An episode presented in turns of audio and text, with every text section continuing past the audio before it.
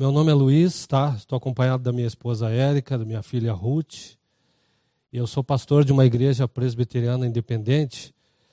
E eu e minha esposa trabalhamos com, com plantação de igreja. Nós plantamos uma igreja aqui em Almirante Tamandaré. Estamos há 13 anos nesse projeto de plantação de uma igreja.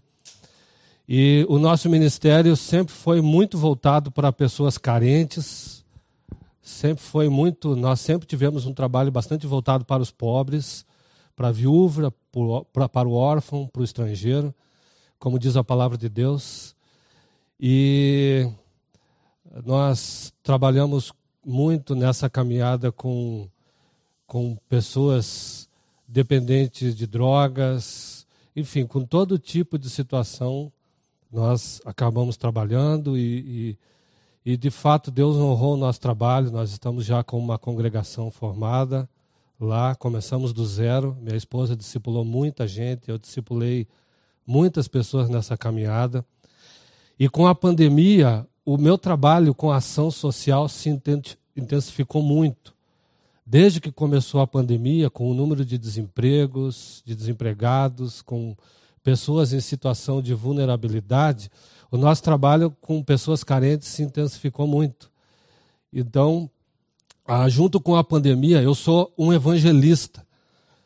Então, ah, eu evangelizo naturalmente. Então, ah, nós começamos a produzir também, junto com a, com a pandemia, muitas cestas básicas, centenas de cestas básicas de lá para cá. E e a pandemia me deu a oportunidade de entrar em muitos lares.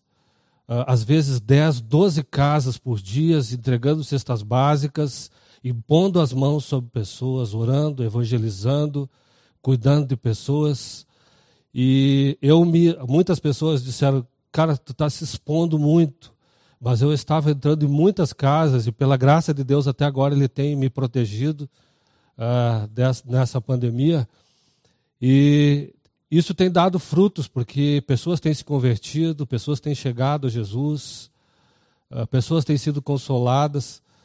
E, de fato, a pandemia se transformou numa grande oportunidade, uma grande oportunidade. Muitas pessoas têm, têm conhecido Jesus através dessa pandemia. Mais uma vez, obrigado pelo carinho. Um prazer estar com vocês aqui. Eu quero compartilhar uma palavra que está no Evangelho de Lucas, capítulo 18. Eu quero falar um pouco hoje sobre oração, sobre o ministério da oração, sobre a importância da oração, sobre a ordem de Jesus para que o seu povo seja um povo de oração. Então, uh, Lucas 18, nós vamos ler os primeiros oito versos deste evangelho simplesmente encantador, que é o evangelho de Lucas. Diz assim a palavra de Deus: Então Jesus contou aos seus discípulos uma parábola para mostrar-lhes que eles deviam orar sempre e nunca desanimar. Ele disse: Em certa cidade havia um juiz que não temia a Deus e nem se importava com os homens. E havia naquela cidade uma viúva que se dirigia continuamente a ele, suplicando-lhe: Faze-me justiça contra o meu adversário. Por algum tempo ele se recusou, mas finalmente disse a si mesmo: Embora eu não tema a Deus e nem me importe com os homens, esta viúva está me aborrecendo. Vou fazer-lhe justiça para que ela não venha me importunar. E o Senhor continuou: Ouçam o que diz o juiz injusto. Acaso Deus não fará justiça aos seus escolhidos que clamam a Ele dia e noite? Continuará fazendo-os esperar? Eu lhes digo: ele lhes fará justiça e depressa. Contudo, quando o filho do homem vier, encontrará fé na terra. Quando o filho do homem vier, encontrará fé na terra. Se você fosse fazer hoje uma lista, pegar um caderninho, sei lá, computador, e fosse alistar o volume de responsabilidades que você tem na sua vida hoje, durante a semana, já começando amanhã de manhã. Quantas responsabilidades você tem no dia a dia, durante a semana, durante o mês? Responsabilidades, quem sabe, de pagar contas, administração da casa, educação de filhos, uh, prestar contas ao chefe, trabalho, responsabilidades com a igreja, de, em todos os níveis. Se você fosse alistar hoje quais são as responsabilidades que você tem, uh, que tamanho teria essa lista? Seria uma lista grande? Seria uma lista pequena? Como seria essa lista que você faria? Algumas dessas responsabilidades certamente têm prioridade, ou aquelas que você não pode deixar de fazer. Outras, quem sabe você pode procrastinar, deixar para depois, e algumas a gente acaba deixando mesmo, né? Uh, algumas dessas responsabilidades são chatas, nós fazemos porque tem que, a gente faz porque tem que fazer. Outras nem parecem responsabilidades, a gente faz naturalmente, com gosto, com alegria. O certo é que nós somos, nos dias de hoje, pessoas com muitas demandas. Nós somos pessoas muito ocupadas, com muitas responsabilidades no dia a dia. Tempo é uma coisa que a gente sabe que, que está faltando para cada um de nós, de maneira geral. E Nesse texto, Jesus ele nos dá uma outra responsabilidade, nos dá uma missão, ele nos dá um outro dever.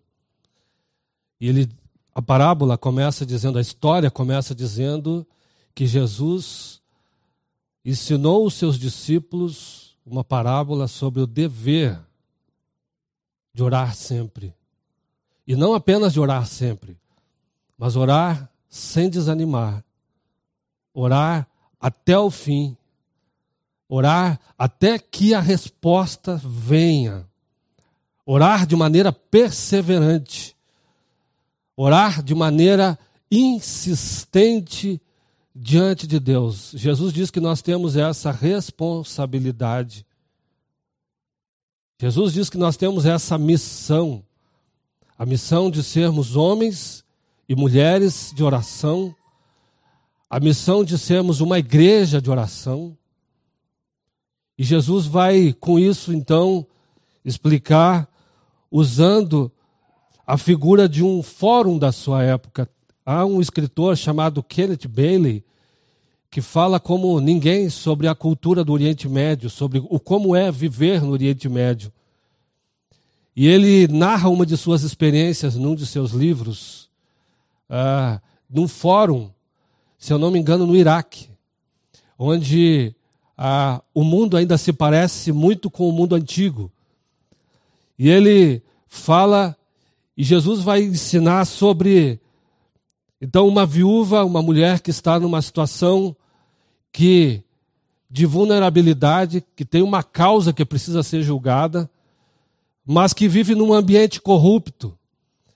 E o Kenneth Bailey ele descreve como uma grande tenda, um fórum da sua, da, daquela época, uma grande tenda com o juiz lá afundado em umas poltronas, cercado de secretários que fazem a ponte então entre as pessoas que têm demandas a serem julgadas. E aquele que pode pagar um pouquinho, que pode dar uma propina, então vai lá dar uma propina para o secretário, e o secretário vai lá então e, e, entrega essa propina e o juiz dá prioridade àquela causa. Então, um ambiente corrupto.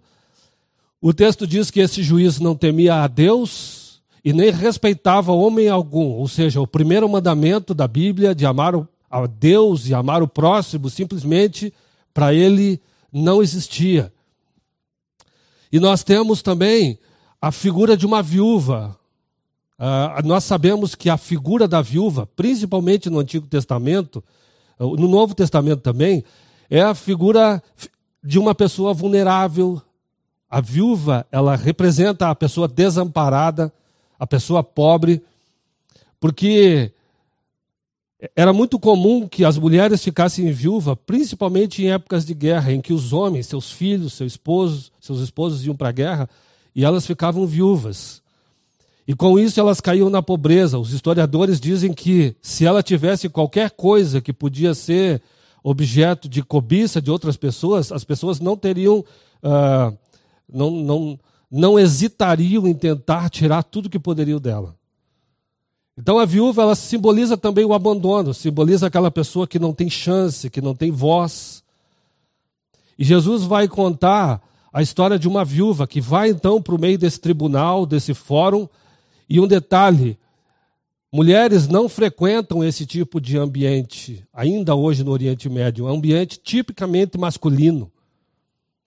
Mas nós temos aqui uma viúva completamente ousada uh, para a sua época, então, que entra num ambiente tipicamente masculino e lá ela começa a gritar, a gritar, a gritar, o tempo vai passando, ela não tem dinheiro para pagar a propina. E o tempo vai passando e aquele juiz vai se impacientando com a situação, porque ela está gritando, a única arma e o único instrumento que ela tem é a sua voz. E ela vai usar isso muito intensamente.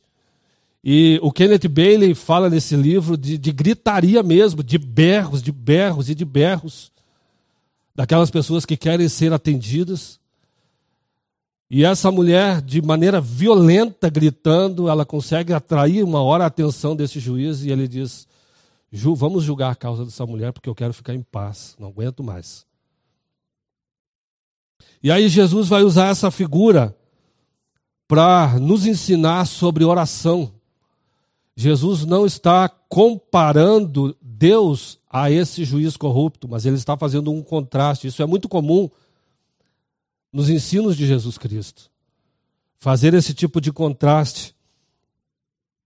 E Jesus está, está nos dizendo aqui, queridos, sobre o compromisso que eu e você precisamos ter com a oração com uma vida de oração frequente, contínua, intensa.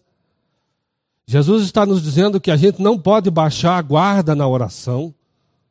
E eu penso muitas vezes que nós não temos o um entendimento completo, nós não temos um pleno entendimento sobre a importância da oração, sobre a necessidade da oração, sobre o poder da oração.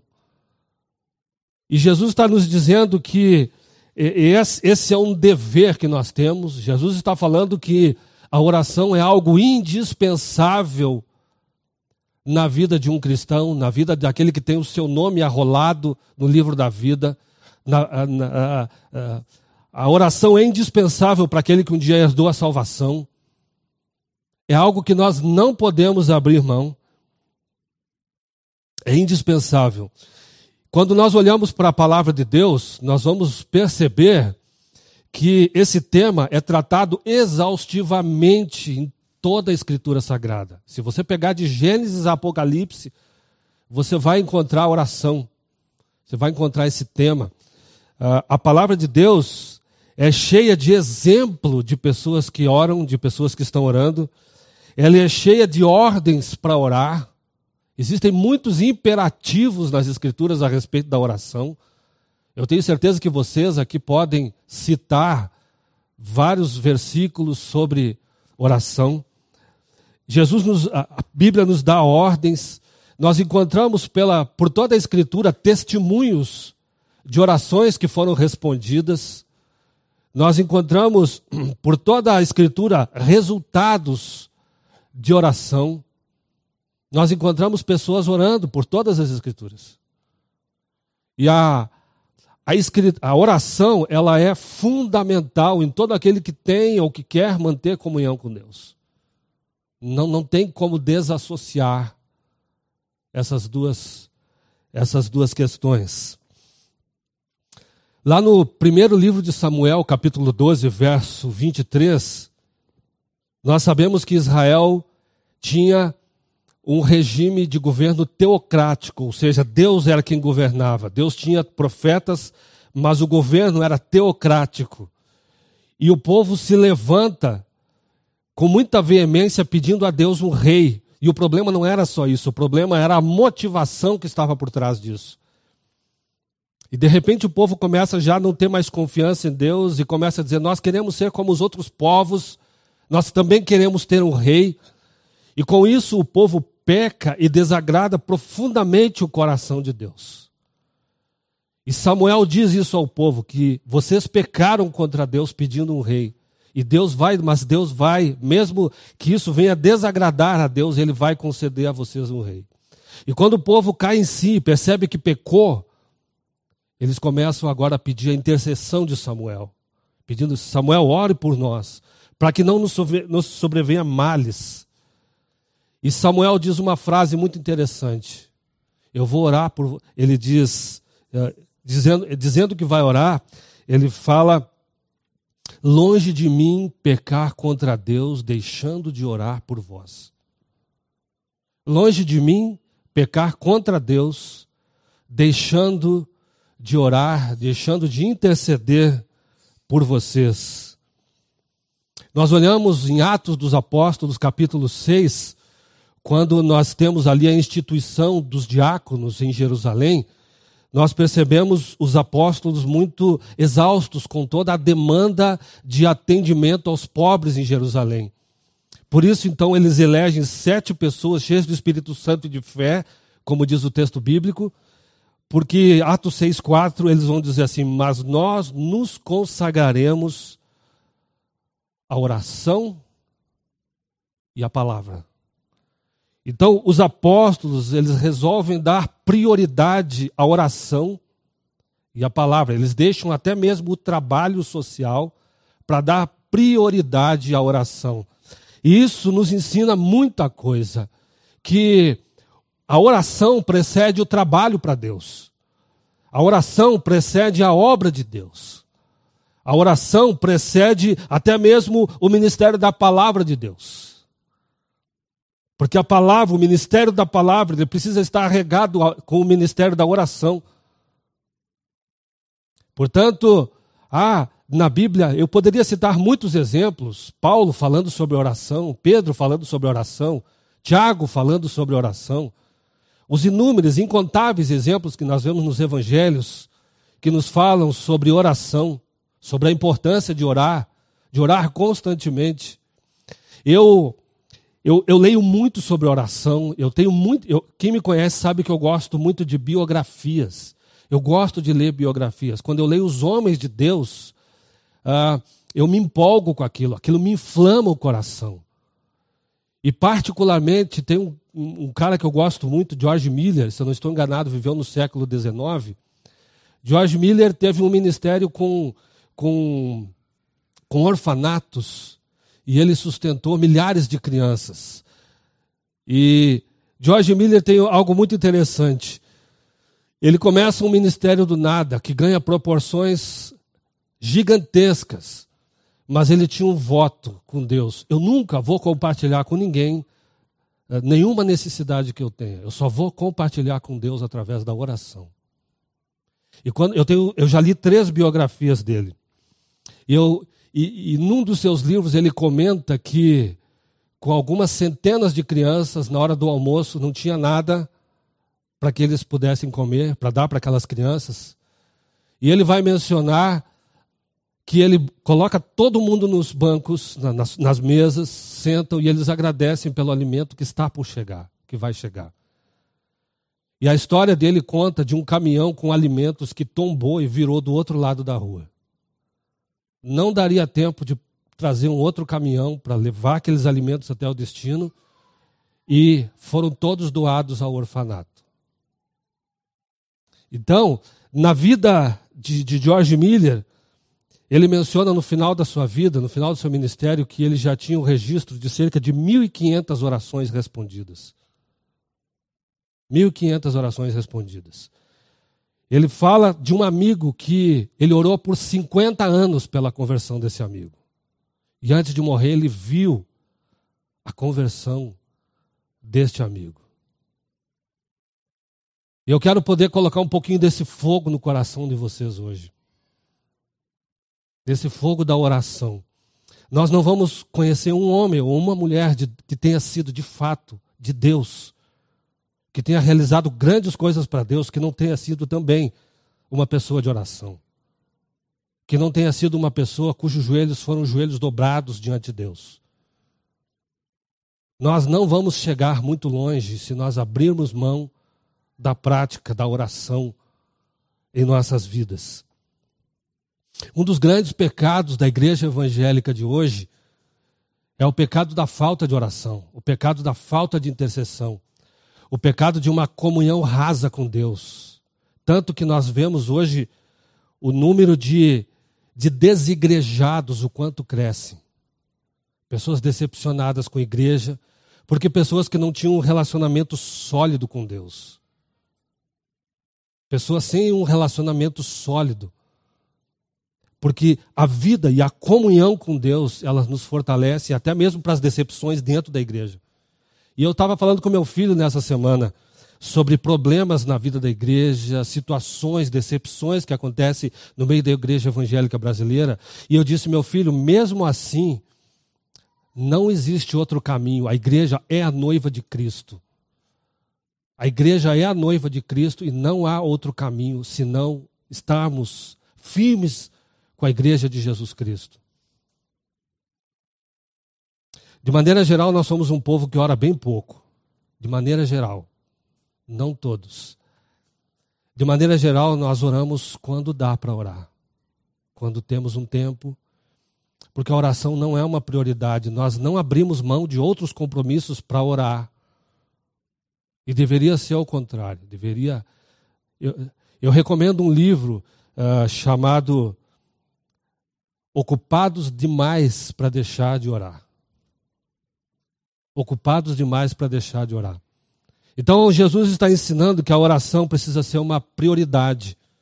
A oração precisa ter um lugar muito importante dentro da minha vida, dentro da minha casa, para que a gente se torne pessoas maduras, para que a gente possa dar fruto, para que a gente possa ter uma fé consistente. Esse juiz, dessa parábola, esse juiz corrupto, que não teme a Deus, que ignora completamente as pessoas, ele nos lembra muito esse sistema corrupto, maligno que nós vivemos hoje. De pessoas que não temem a Deus, de pessoas que ignoram completamente os outros. Nós vivemos num sistema corrupto. Nós vivemos, não pense que uh, a, a nossa luta é contra o governo X ou Y. Nós vivemos debaixo de um sistema que está em trevas. A, Bíblia diz que as armas da nossa luta não são carnais. A Bíblia diz que nós não estamos lutando contra carne e sangue, nós vivemos debaixo de um sistema corrupto, maligno. E nós precisamos dentro desse sistema, nos comportar como homens e mulheres de Deus, e as armas que nós temos são, entre elas, a arma da oração. Só assim que a gente pode enfrentar esse sistema corrupto que a gente está vivendo, para nos mantermos firmes em Deus. Jesus fala sobre orar com perseverança. Perseverar.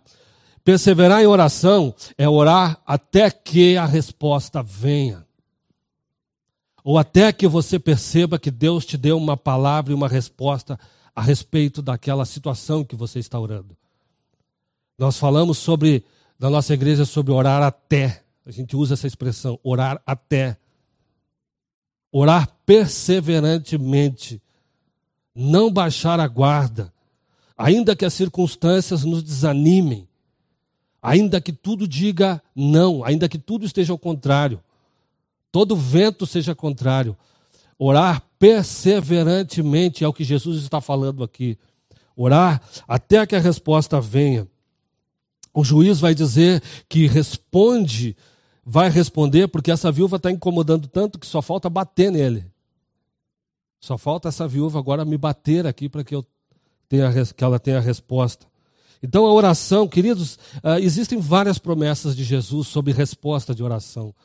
Não houve uma autoridade sobre a terra maior do que Jesus no que se refere à questão da oração. Ninguém orou como Jesus. Ninguém ensinou sobre oração como Jesus Cristo. E Mateus 7, 7, é, vocês talvez possam lembrar comigo, ele vai dizer: Batei, batei e abrir-se-vos-á. Batei, batei, persevere, insista, bata, bata, bata que a porta vai abrir. Buscai e achareis. Então Jesus, ele várias vezes ensina esse princípio da oração perseverante, de orarmos com perseverança. A ordem de Jesus é para nunca desanimar uh, diante das injustiças que a gente sofre no dia a dia. Cada um de nós, diante das injustiças, diante de situações que nós enfrentamos no nosso dia a dia, diante desse sistema corrupto, maligno, o que a Bíblia diz é que a gente precisa se manter em oração, continuar orando, aprendemos a orar. Eu percebo que muitas vezes a gente fica mais aflito é com a demora na resposta, não é verdade? Do que com a oração em si. Às vezes o tempo de espera nos faz desanimar. E às vezes a gente fica até chateados com Deus. Eu, como pastor, conheço muitas pessoas que ficaram chateadas com Deus. Quem lembra de Lázaro em João 11? É uma. Mandam chamar Jesus, aquele a quem tu amas está enfermo. E Jesus me aparece lá quatro dias depois. Humanamente, aquilo já não tinha mais resposta. Jesus demorou muito tempo para chegar. E às vezes Jesus demora para chegar, na é verdade. Às vezes a gente diz, Senhor, o Senhor está demorando demais. E às vezes a gente tem alguns desabafos com Deus, assim, Senhor, o Senhor me parece tão tranquilo às vezes, né? Tão lerdo. E aí Jesus, quando volta, Marta nem, nem cumprimenta Jesus, só vai dizendo, chegou tarde demais. Já era. Só falta dizer, pode ir embora, que agora não tem mais resposta. E Jesus fala para ela, Marta, eu não vou ser a ressurreição a vida, eu sou a ressurreição e a vida. E ele ressuscita Lázaro mesmo depois de estar cheirando mal. E a gente aprende muita coisa com isso. Embora aparentemente às vezes ele esteja atrasado, ele sabe a hora de chegar. Não tem, não tem situação para Deus que, que não seja irreversível. Tudo está debaixo da palavra de Deus.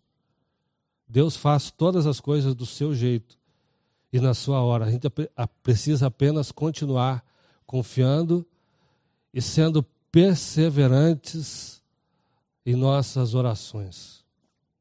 Sendo perseverantes em nossas orações.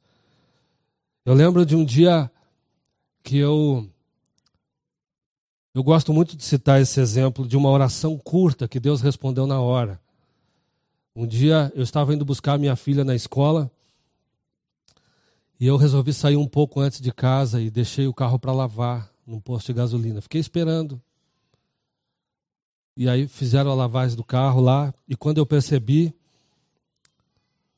cadê a minha carteira e meu celular? Tinha deixado tudo em casa. E eu falei, e agora? O que, que eu faço? Não tenho, pra, não tenho como ligar para ninguém, pedir socorro. E o que, que eu faço agora? Estava perto já de pegar ela na escola. E eu fui até a esquina. E eu falei, Senhor, tu nunca me abandonou. O Senhor nunca me deixou na mão. Eu quero pedir, me socorre agora. Eu preciso de ajuda. Eu não sei o que fazer. E aí, quando eu olhei para o lado, na esquina, na calçada, assim, no meio-fio, tinha um dinheiro enrolado, parecia um cigarro, um cigarro bem enroladinho assim.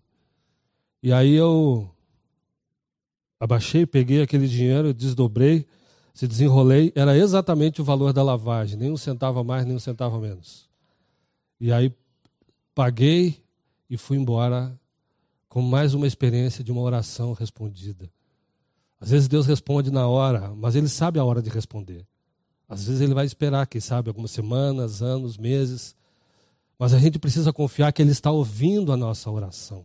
Se um juiz corrupto, é isso que Jesus está dizendo, ouviu a oração, ouviu a intercessão, o pedido daquela mulher, quanto mais Deus que está no céu, que é nosso Pai, não vai ouvir a oração dos seus filhos, daqueles que clamam a Ele dia e noite. Jesus está dizendo que a resposta das nossas orações é certa. Existe promessa melhor do que essa? Jesus está dizendo que Jesus afirma várias vezes que a tua oração vai ter resposta. Ele afirma isso várias vezes: pedi e dar-se-vos-á, buscai e achareis, batei e abrir-se-vos-á. Perdão. Pois ele fala, ele, diz para a gente insistir, continuar pedindo. Ele vai dizer que é, como que o pai não vai, o pai por acaso daria uma cobra para um filho que lhe pede um peixe, ou daria uma pedra para o um filho que lhe pede um pão? Jesus nos ensina várias vezes que a nossa oração tem resposta, que Deus está ouvindo. Para que melhor incentivo, para que melhor ânimo do que esse para perseverarmos em oração? Jesus foi a maior autoridade, então a gente precisa seguir os ensinos de Jesus. João 15, 16. Não foram vocês que me escolheram, mas eu que escolhi vocês, para que vocês vão e deem fruto, a fim de que tudo quanto pedirdes em meu nome, ele vou-lo conceda. Essa é uma promessa da palavra. Agora, por que é que nós somos tão desanimados para orar? Por que, que as nossas reuniões de oração são tão pouco frequentadas? Por que, que os nossos shows evangélicos são são tão cheios de gente? Por que, que as nossas reuniões de oração são tão pouco frequentadas? Por que, que o nosso povo é tão desanimado para orar de maneira geral? Por que, que orar é tão difícil de maneira geral para nós que somos crentes? Essa é uma barreira que nós precisamos quebrar. Queridos, não há nada tão forte, tão poderoso quanto uma igreja que ora. Quando nós oramos para a igreja de Jerusalém, a gente vai ver uma igreja que orava intensamente, uma igreja que orava continuamente, e a gente percebe ali milagres muito grandes no meio daquela igreja, pessoas sendo libertas. A gente vê Paulo e Silas orando e cantando louvores a Deus, e, e de repente, no meio daquele culto lá, no meio da prisão, num culto, a gente percebe um milagre de um anjo quebrando cadeias e abrindo as portas. A gente precisa crer que a oração e o o milagre, o poder e os efeitos da oração também estão disponíveis para nós hoje. Também estão disponíveis para cada um de nós. Para aqueles que oram com fé, com perseverança, com fervor. Nós precisamos aprender o segredo da oração fervorosa, daquela oração intensa, daquela oração que derrama o coração diante de Deus, da oração entusiasmada. A palavra entusiasmo é a junção na língua grega de três palavras, enteosmos, ou seja, estar cheio de Deus, ter Deus dentro. Enteosmos, ter Deus dentro. Nós precisamos aprender o segredo da oração entusiasmada, da oração perseverante. Agora Jesus, ele nos faz uma pergunta que nos leva à reflexão também. Quando voltar o Filho do homem, porque ele está falando nos capítulos anteriores da sua volta. Porventura ele vai achar fé na terra? Quando Jesus voltar, quando a trombeta tocar e Jesus Cristo voltar, ele vai achar pessoas que oram? Jesus vai achar pessoas que que estão em oração, que creem na oração, que perseveram na oração. Quando voltar o Filho do homem, ele vai encontrar pessoas que oram, pessoas que têm vida de oração. Essa é a pergunta, porque a oração, quando Jesus fala achará fé na terra, a oração é uma expressão de fé. Se você não tem fé, você não vai orar. Mas quando nós buscamos a Deus em oração é porque a fé está acesa do nosso coração. A vida cristã sem oração é um sinal de que a nossa fé se esfriou. É um sinal de que a nossa fé está gelada. É um sinal de que nós precisamos nos reconverter a Deus. A vida cristã sem oração é inconcebível. E nós precisamos aprender a orar dentro dos nossos lares, ensinarmos os nossos filhos a orar, orarmos em família. A oração precisa fazer parte do nosso dia a dia. Queridos, através da oração, portas se abrem. Através da oração, pessoas se convertem. Através da oração, pessoas são curadas por Deus. Através da oração, nós somos livres de opressão muitas vezes, porque muitas vezes nós crentes ficamos oprimidos. São tantas circunstâncias difíceis à nossa volta, o peso espiritual, às vezes esmagador, que vem para nos roubar a paz. E nós precisamos enfrentar tudo isso debaixo de oração e orando. Orando uns pelos outros. Na oração a gente se comunica com Deus. Queridos, a, a ciência já está dizendo isso. Há um livro, uma pesquisa feita, um livro chamado Deus, Fé e Saúde. Fala do poder terapêutico da oração. Pessoas que têm uma comunidade de fé e pessoas que têm vida de oração. Esse livro fala que são pessoas que sofrem menos de depressão, de ansiedade e de tantos outros transtornos que têm assolado o mundo de hoje. Pessoas que mantêm comunhão com Deus. Eu não estou dizendo que isso aqui, que nós, por termos comunhão com Deus, nós não vamos sofrer de muitos males. Não é isso. Mas as pesquisas apontam que pessoas que têm a sua fé sólida e comunhão com Deus, elas sofrem menos de muitos dos transtornos que têm assolado o mundo de hoje. O, texto de Hebreus vai nos dizer que sem fé é impossível agradar a Deus. Quando vier o filho do homem, ele vai encontrar fé na terra? Ele vai encontrar pessoas que oram? Ele vai encontrar pessoas que lutam para ter comunhão com Ele? Quando vier o filho do homem, como ele vai nos encontrar quando Jesus voltar? Jesus, eu estou partindo para o final da minha mensagem. Jesus está nos dando uma grande lição aqui através desse ensino. O dever de orar, de orarmos perseverantemente, incessantemente, insistentemente. Jesus está nos dizendo que a resposta é certa, que a resposta virá. Jesus está dizendo que se um juiz corrupto atendeu a essa mulher, que estava insistindo, quanto mais Deus, o Pai do céu, que é bom, não vai atender seus filhos que clamam a Ele dia e noite. Jesus está nos ensinando sobre o poder de mantermos um coração cheio de fé diante dele. De uma fé que se traduz através de busca, de oração, de comunhão com Deus. Jesus está nos ensinando uh, sobre sobre essa fé que vence circunstâncias, que vence as impossibilidades. Muitas vezes é, é a situação da viúva. Para quem conhece a, a situação da mulher, das pessoas pobres no Oriente Médio daquela época, uh, Jesus está falando que ela está diante de uma causa impossível, humanamente impossível. E Jesus está dizendo que nós podemos alcançar o impossível quando estamos orando. Quando nos prostramos, quando nos, quando nos uh, determinamos a buscar a Deus. Eu gosto muito de ler sobre oração. Muitas vezes nessa caminhada, uh, eu nunca deixei de orar, mas a minha vida de oração esfriou. E eu vou lá, pego meus livros de oração, começo a, a orar e uh, começo a, a a ler sobre a história de homens e mulheres de oração e aquilo me inflama. Eu fico muito empolgado com isso. Eu fico muito empolgado com isso.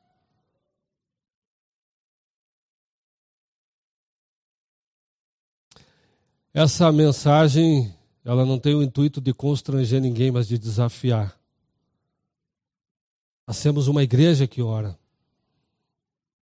Nós temos uma igreja que tem ousadia, que tem coragem uma igreja que tem poder para enfrentar o mundo em que nós vivemos, através da comunhão com Deus. Em Apocalipse 2,5, numa das cartas que Jesus confronta a igreja, ele vai falar sobre uma igreja que trabalhava muito e trabalhava bem. Mas ele vai dizer: Eu tenho, porém, contra ti que você abandonou o primeiro amor. E ele fala: Arrepende-te e levanta-te de onde você caiu.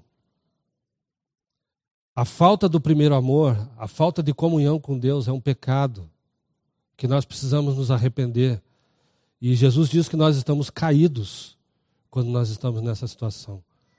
E Jesus nos desafia a, a nos arrependermos e voltarmos ao primeiro amor. Voltarmos ao primeiro amor. E eu quero fazer uma pergunta para você hoje. Quais são as tuas demandas de oração? Pelo que hoje, se você parar para pensar, pelo que você não pode deixar de orar? Em que situações você está vivendo, que você está enfrentando? Quais os desafios que você tem na sua vida? Quais são os sonhos que você tem que precisam de fato de ir para a tua lista de oração? Você é uma pessoa ansiosa? Se eu te perguntasse hoje, você, quais são as tuas ansiedades? Eu te diria: transforme as tuas ansiedades numa lista de oração. Anote tudo aquilo que te deixa ansioso, preocupado, nervoso. Transforme isso numa lista de oração. Você já tem aí uma lista de oração. Quais são as necessidades que você tem hoje? Nós que temos filhos pequenos que estão vivendo nessa geração corrupta, nessa geração que está no lodo do pecado, nós precisamos de orar constantemente pelos nossos filhos, pelos nossos cônjuges, pelos nossos familiares.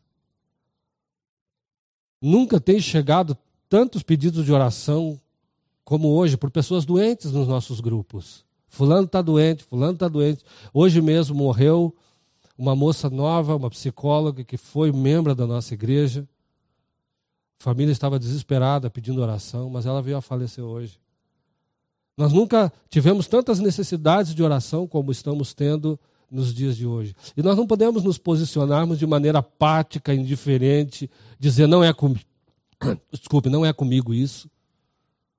Nós estamos em dias que nós precisamos orar, precisamos praticar a oração.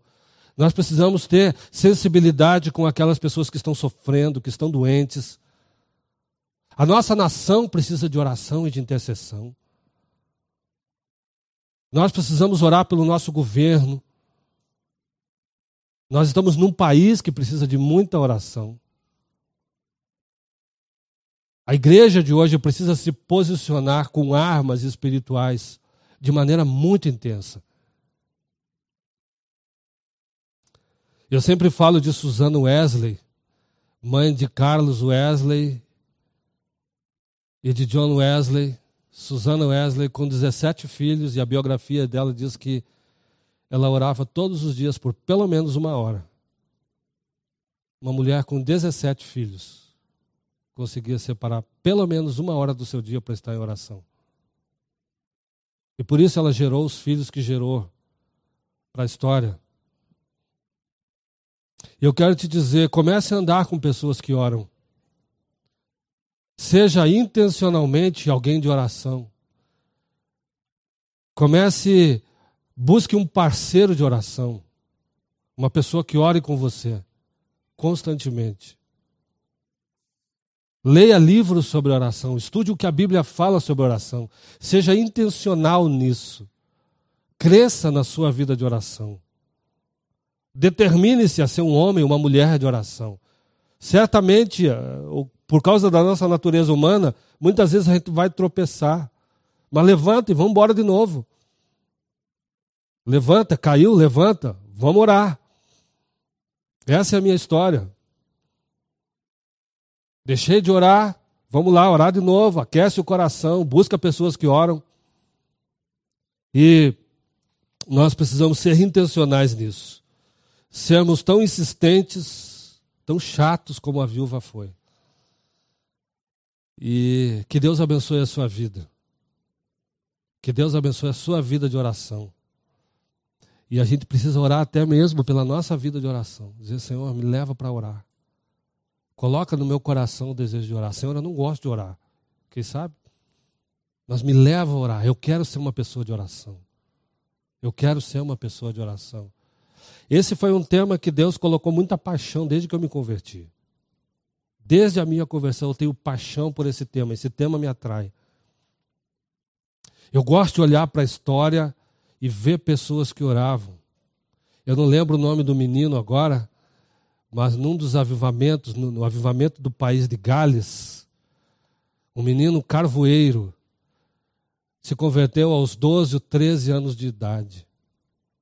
E ele começou a orar por um avivamento. E sabe o que ele pedia? Sabe o que ele pedia? Um menino com 12, 13 anos e começou a orar? Ele pedia 100 mil almas para Cristo. Ele pedia 100 mil, ele não pedia 50 filhos na fé. Ele não pediu 100 filhos na fé. Ele pediu, se eu não estou enganado, é Evan, Evan Roberts. Ele pediu 100 mil almas para Jesus Cristo. Dez anos depois, um cavoeiro experimentou um avivamento. E ele ganhou mais de 100 mil almas para Jesus num avivamento. Nós precisamos crer que Deus ouve as nossas orações. Que Deus está atento ao que a gente fala. Nós precisamos crer nisso. Vamos ficar de pé? Vamos orar?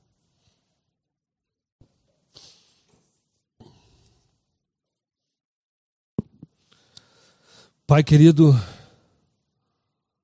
nós nos humilhamos diante da tua presença. Nós reconhecemos que só tu és Senhor. Nós reconhecemos a tua grandeza. Reconhecemos que nós não somos nada sem o Senhor. Senhor Jesus, visita a tua igreja.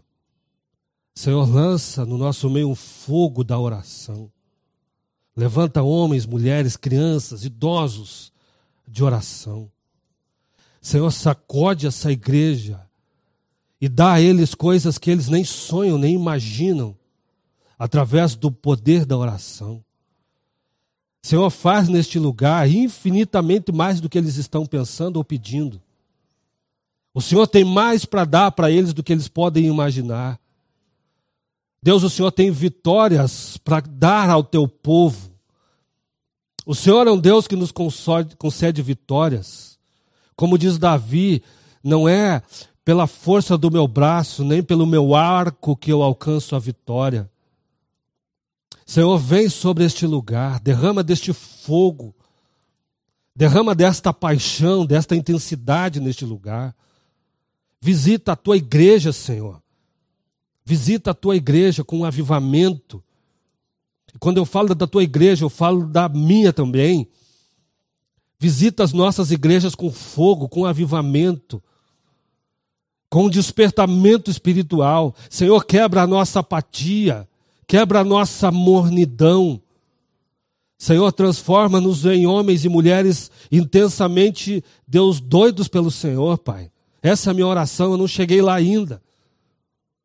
Mas em nome de Jesus Cristo, Pai, em nome de Jesus Cristo, que esta igreja possa ver salvação, possa ver almas sendo alcançadas, pessoas sendo batizadas, pessoas sendo curadas, pessoas sendo transformadas, pessoas se transformando em discípulos de Jesus Cristo neste lugar. Abençoa a liderança dessa igreja. Abençoa toda a liderança, o pastor, os líderes dessa igreja, Senhor. Deus, pessoas que têm ministério, cada membro, visita este lugar com a fogueira acesa neste lugar, Senhor. Nós nos humilhamos diante da tua presença.